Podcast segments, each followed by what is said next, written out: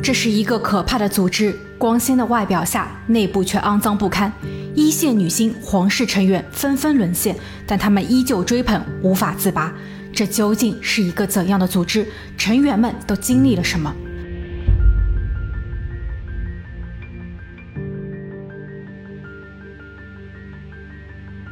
？Hello，大家好，我是鬼灵异。二零零二年，三十三岁的吉娜在纽约州发生不幸。根据警方报告显示，他将一把零点二二口径的猎枪藏在了外衣中，枪口对准自己，扣动了扳机。这份报告遭到了外界的质疑，他们找来了相同身高和体型的志愿者做测试。由于猎枪的长度问题，该志愿者根本无法触碰到扳机。而事件发生的一周前，吉娜公开了一段密室：十九年前的一天晚上，年幼的自己与一位神秘男子为爱鼓掌。蹊跷的案发时间，离奇的死亡方式，他真的是选择自我了结吗？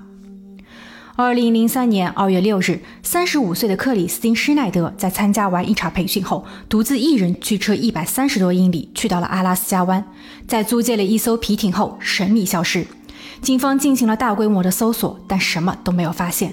没有人知道后来发生了什么，仅在他的车内发现了一张遗嘱。家人质疑这与他加入的神秘组织有关。在课程的学习后，原本性情稳定、率真的他变得易怒、沮丧。但他至今下落不明，人们开始猜测他是假死还是遇害。六十三岁的芭芭拉和五十七岁的帕梅拉相继因癌症离世，他们被爆料出曾为一个神秘的组织服务，并在组织基地中同住一个寝室。同寝室的另一位室友以及四只猫在数年后也被查出了癌症，这真的是巧合吗？所有神秘案件的背后都隐藏着一个神秘男子以及诡异组织。随着事情的不断发酵，所有的谜团将被慢慢揭开。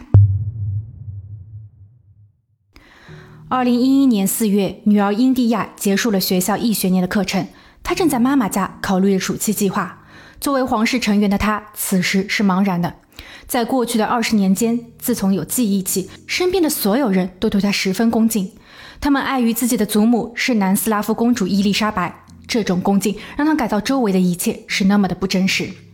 妈妈对自己无微不至，但爸爸他已经有很多年没有与爸爸有任何联系了。听说他因为涉嫌违禁品交易而被关，但家里所有人都回避与他讨论这个问题。特殊的背景让他衣食无忧，但他总觉得自己还缺少些什么。这时，他听到楼下有人建议妈妈去参加一个团建活动。不一会儿，妈妈凯瑟琳来到了他的房间，询问是否愿意一同去到威尼斯海滩。这个团建活动旨在通过消除心理和情感的障碍，促进更好的自我实现。英蒂亚爽快地答应了。她深知妈妈正处于强压下，皇室的身份以及妈妈所选择的影视行业都是一种压力。妈妈曾一度认为自己患有饮食失调症，所以他热衷于参与改建自我为主题的心理团建活动。母女两人很快报名，并在当年五月按照规定的时间准时出席了活动。与其说这是一场团建，不如说，这是一次富人与明星之间的小型聚会。参加的人员包括美剧《超人前传》的女星艾丽森、加拿大女星莎拉、世界最大酒业公司之一施格兰的继承人克莱尔。整场活动为期五天，所有人在享受着优质热情服务的同时，还参与了组织创办人基斯的直接授课。通过课程，他们了解到 Nexim 成立于1998年，这是一个专注于个人发展的培训机构。创始人基斯自称是一位心理学大师和潜能专家，在多个领域都有建树，被称为是超级天才。他在美国伦斯勒理工学院拥有三个学位。合伙人南希则是一名经验丰富的精神科护士，其组织的目标只有一个：修复与进化。基斯在课程中采用开放式话题，引领大家声讨成功的秘诀，包括如何在团队中凝聚领导力、提升自我核心力，如何克服自己在挫败时的无奈与迷失，如何重新找回并唤醒内心中无所畏惧的强大自我。基斯说，他的组织可以提供一个模拟训练场，所有学员在正式加入后都可以在其中重新定位自我，并通过努力成为金字塔塔尖的指引者。这些在妈妈凯瑟琳看来是幼稚肤浅的纸上谈兵，但却让涉世未深的女儿英利亚深深着迷。她告诉妈妈自己想要加入组织，妈妈并没有反对。二十岁的女儿正需要这些理论来充电，于是他们两人一起参加了两年的课程。但妈妈对于这个组织以及课程始终提不起兴致。她认为创始人基斯一直在推销自己的品牌，他的理论都很理想化、不切实际。英蒂亚则不同意妈妈的观点，他说基斯构建的是一个神奇的模拟团队，类似于金字塔。当进入到金字塔时，自己是一无所有的，但通过理论和实践，并挖掘自我潜力后，能够在这个虚拟环境中建立威望，让自己更上一层楼。此时还可以通过招募和吸纳更多的人员，扩张培养属于自己的团队，让他们的力量助推自己一把。这是一种权力的游戏，模拟了真实社会。英蒂亚提出，他想参加更多的课程，例如高级管理者的成功项目，简称 ESP，这样他就可以进入到组织的核心，去学习更多的知识，从而提升自我价值。妈妈凯瑟琳有些犹豫，但或许女儿在小团队中磨练一番也不是件坏事。于是他为女儿支付了高昂的入会费。二零一三年，凯瑟琳独自一人退出了组织。创建人基斯为了挽留她，提出愿意帮助凯瑟琳获得更多的影视角色，但凯瑟琳没有接受。二零一六年，英迪亚已经独自在组织中学习了三年，她决定搬入纽约州首府，那里有组织的总基地。妈妈疑惑于女儿为什么要去过集体生活，英迪亚并没有解释。他只是说自己很好，与组织在一起的生活会更充实、更开心。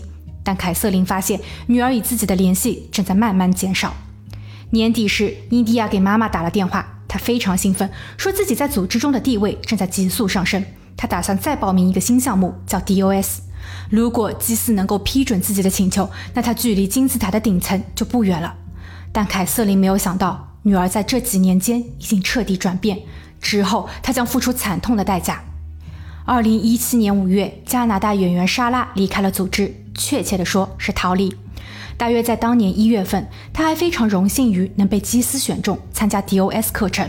可以说，能够到达这一层级的已经是组织的精英。基斯开始对这群人进行全方位的培训，包括饮食、睡眠时间的控制。他们不被允许摄入太多的蛋白质。当他们感到饥饿时，基斯说这是意志力的磨练。而长期的睡眠不足让他们逐渐失去正常的思维。基斯表示，这正是蜕变的关键点。突然有一天，他们被集体带到了一间小屋，说是要完成一项光荣的任务。他们被脱去所有的衣服，躺在一张长桌上。工作人员靠近他们，在他们的腹部左下方烫上了一个标记，说是组织内部的权贵象征。这个仪式长达半小时。莎拉很害怕，甚至闻到了一股焦味。但似乎所有的人都已经失去了反抗的意愿。疼痛过后，他们看似高人一等。他们仅仅需要臣服于组织中的几个头号人物：组织的创建者祭司、合伙人南希及其女儿劳伦、高级管理者美国女星艾丽森、高级助理加拿大女星尼基。他们称呼这群人为主人，其余的下游人员都是他们的奴隶，可以任意支配。之后，莎拉的主人要求他去挖掘更多的潜在学员。莎拉照做了，当她看见自己的那些学员因为 DOS 计划变得更加消瘦脆弱时，莎拉突然意识到一切都错了。可自己还能抽身吗？在莎拉加入到组织时，组织说每个人之间需要彼此信任，所以每个成员都必须提供多张极其隐私的照片。另外，在整个培训过程中，组织会根据课程内容不断的要求学员去忏悔，说出自己所做过的最肮脏的事情。那些不愿意透露或公开的学员将会被组织抛弃。组织称，只有将这些都说出来，才能快速提升自我。所以，组织已经掌握了莎拉非常多的把柄。如果莎拉强行退出，这意味着自己的身败名裂。其次，还有很多人监视着他们的行动，这导致莎拉不敢轻举妄动，因为她还年轻，还有家人。特殊的主仆关系让莎拉不得不根据主人的指令接受不堪的任务，例如为某些人提供特殊的服务等。莎拉的丈夫在得知这一因果关系后，告诉妻子必须赶紧脱离组织，要对组织进行检举。这不仅涉及了个人的名誉问题，更是对社会的负责。凯瑟琳在得知这一消息后，她意识到女儿英迪亚身处险境。差不多在同一时间，她接到了朋友邦尼的电话。邦尼约他去到了一家餐厅，而这一顿饭吃的并不太平。邦尼分享了更多关于组织的内幕。高级管理者艾丽森是一位漂亮且有主见的女明星，在组织中，她一人之下，万人之上。所谓的 DOS 就是她根据基斯的意愿特设的一门课程。艾丽森在其中倡导学员减肥，通过低卡路里的摄入，将自己从身形上得到净化。一个苗条顺从的女子，才能满足基斯的个人需求，也更加能为组织带来利益。印第亚就是其中的一员。他称呼艾丽森为主人，而艾丽森给他的第一任务就是去勾引和服务金字塔塔尖人物基斯。印第亚当时感到很尴尬，虽然说祭司是一个非常有魅力的男人，但他很难跨出这一步。艾丽森说，这是他需要克服的恐惧。如果完成任务，艾丽森将给予他更多的权利。印第亚为此放下了一切。在 DOS 成员身上所印刻的不是一个简单的纹身，而是对组织效忠的烙印。他们被要求承诺永远不能背弃组织。成员大部分已经被洗脑，他们所抵触的不是严苛的组织纪律。而是那些反对他们继续为组织服务的人。凯瑟琳难以置信，当初打着提升自我为名号的团建，现在看来却如同一个恐怖组织。与邦尼见面后不久，凯瑟琳尝试说服女儿回家过二十六岁的生日，并询问女儿是否已经被烙印。她希望从女儿这得到否认，但英蒂亚很诚实地说：“是的，是一个拉丁符号。”凯瑟琳在失望的同时痛心疾首。她恳求女儿能否离开组织，妈妈可以为她提供更多的社会实践。但英蒂亚已经彻底的被洗脑，他对妈妈产生了逆反情绪。凯瑟琳知道，如果自己强迫女儿，很有可能适得其反。凯瑟琳的朋友也建议，需要采取一种更为柔性的方式，使得英蒂亚自愿离开，否则他非常有可能选择极端。凯瑟琳一直在寻找这个机会。二零一七年下半年，凯瑟琳认识了一位叫弗兰克的男子。他曾在组织中担任公关一职长达九个月。当他发现组织内部存在不法行为以及不良的金融活动，或许涉嫌了九千万美元时，基斯解雇了他。之后，他开始曝光组织。弗莱克秘密与那些刚进组织但还没有被彻底洗脑成功，并试图逃离组织的人取得了联系。他将他们的故事发布在网站上，试图让更多的人看到这一组织最肮脏、邪恶的一面。这让很多准备入会或是入会不久的女性选择及时退出，但故事和文字很难撼动基斯在那些老会员心中的地位。他还得知基斯在斐济岛有一个私人岛屿，这是亿万富翁继承人克劳尔·布朗夫曼赠送的。基斯曾告诉布朗夫曼家族，他想建立自己的国家。布朗夫曼家族还为此提供了超过一亿美元的资助，这将意味着有更多的受害者。弗兰克对此非常担忧。当报道的热度急剧上升，《纽约时报》通过官方渠道转发了这一文章。纽约州司法部门开始介入调查。二零一七年十一月，基斯带着艾丽森、南希等人逃往了墨西哥，印第亚留在了纽约州。他回了次妈妈家，但没有待太久。一月九日，印第亚购买了单程机票，返回了组织基地。妈妈凯瑟琳非常恐惧，她不理解女儿为什么如此执迷不悟，她很害怕这是自己最后一次见到她。二零一八年三月，墨西哥当局对基斯采取了逮捕行动。他的拥护者劳伦试图保护他。当基斯被戴上手铐推进警车时，Nexim 所有成员陷入恐慌。之后，艾丽森带领 DOS 成员住进了自己在布鲁克林的房产。凯瑟琳尝试与女儿保持联系，她会经常转发一些关于组织的后续报道，以及多篇成功逃脱组织的案例。二零一八年四月二十日，在基斯被捕的一个月后。艾丽森因为涉嫌性贩卖等被起诉。他被带走时，印第亚目睹了整个过程。二零一八年夏天，在妈妈的鼓励下，印第亚搬回了家中。他开始对组织的信念摇摆不定。妈妈没有直接否认女儿在组织中的成就，但组织的本身是黑暗的。他们进行了深入的探讨。面对镜子，印第亚第一次直视了自己身上的印记。他突然发现，那不是一个特殊的符号，而是基斯名字的缩写 R.K。回想着自己当初的恐惧，周围的所有人都在观摩着自己完成这场特殊的仪式。他们或许清楚烙印意味着什么，可是没有人去揭穿。他被要求说出：“主人，请给我烙上吧，这是我的荣幸。”但现在想来，自己长久以来所追求的东西，并非是真实存在的。奴隶，这是他第一次这么定义自己。祭司为他们虚构了一个小型社会，创造了一个虚无缥缈的目标，并通过课程激发了他们内心原始的征服欲，让他们为了爬上塔顶不惜一切。在整个过程中，他忽视了每天的煎熬、饥饿、冷水沐浴、睡眠剥夺，他们慢慢失去了正常的思考能力，加上威胁与恐吓，他们不再反抗。主人下达了过分的命令，让他们把自己的隐私部位暴露在他人面前，甚至与多人发生一些不可描述的事情，从而满足基斯本人的变态癖好。他们成为了基斯的工具、奴隶、赚钱的机器。二零一九年，在印第亚第一次参加组织团建活动的七年后，他终于看清了组织的面貌——一个类似于传销的欺诈集团。基斯根本不是他所描述的那种天才。他一九六零年出生在布鲁克林，父母离异，大学期间多门课程险些不及格。他在九三年时就因为创办传销公司被美国二十三个州立案，最后与各州达成协议赔偿了事。但九八年时他卷土重来，Nexim 在全美各地、加拿大、墨西哥都设有基地，入会费从三千四百美元起价。他通过售卖各类不同的课程，迅速积累财富。截止案发，会员人数高达一万六千人，其中包括了中产阶级、明星、继承者、皇室成员。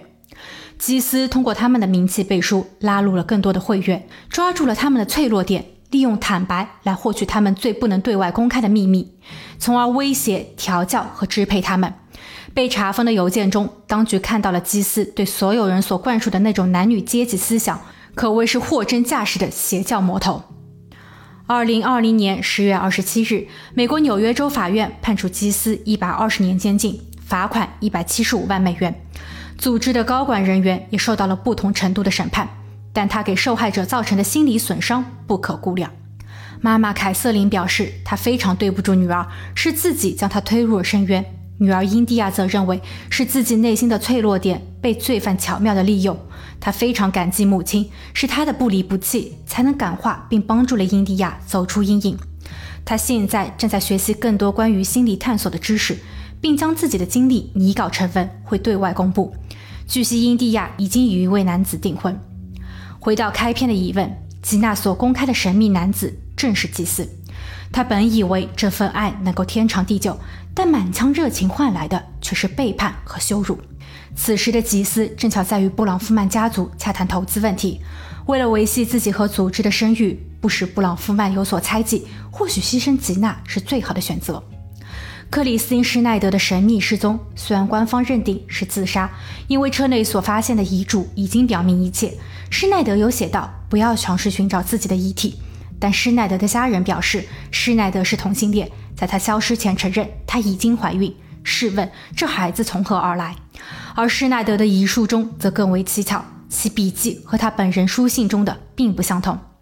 基斯在被捕后的法庭上表示，施耐德在消失的几个月后，他的私人侦探在大峡谷附近拍摄到了他的照片，所以他的失踪究竟是为了逃避组织、隐藏于世，还是遭到了谋害？这个至今无解。而那两位因为癌症离世的成员，据称他们为了这个组织尽心尽责，为基斯拉入了很多成员，可谓是极其忠诚。甚至他们在离世前共同的心愿就是把毕生的财产捐赠给祭司。可笑的是，后期经法医鉴定，他们的头发中均检测出重金属，这是否与祭司有关呢？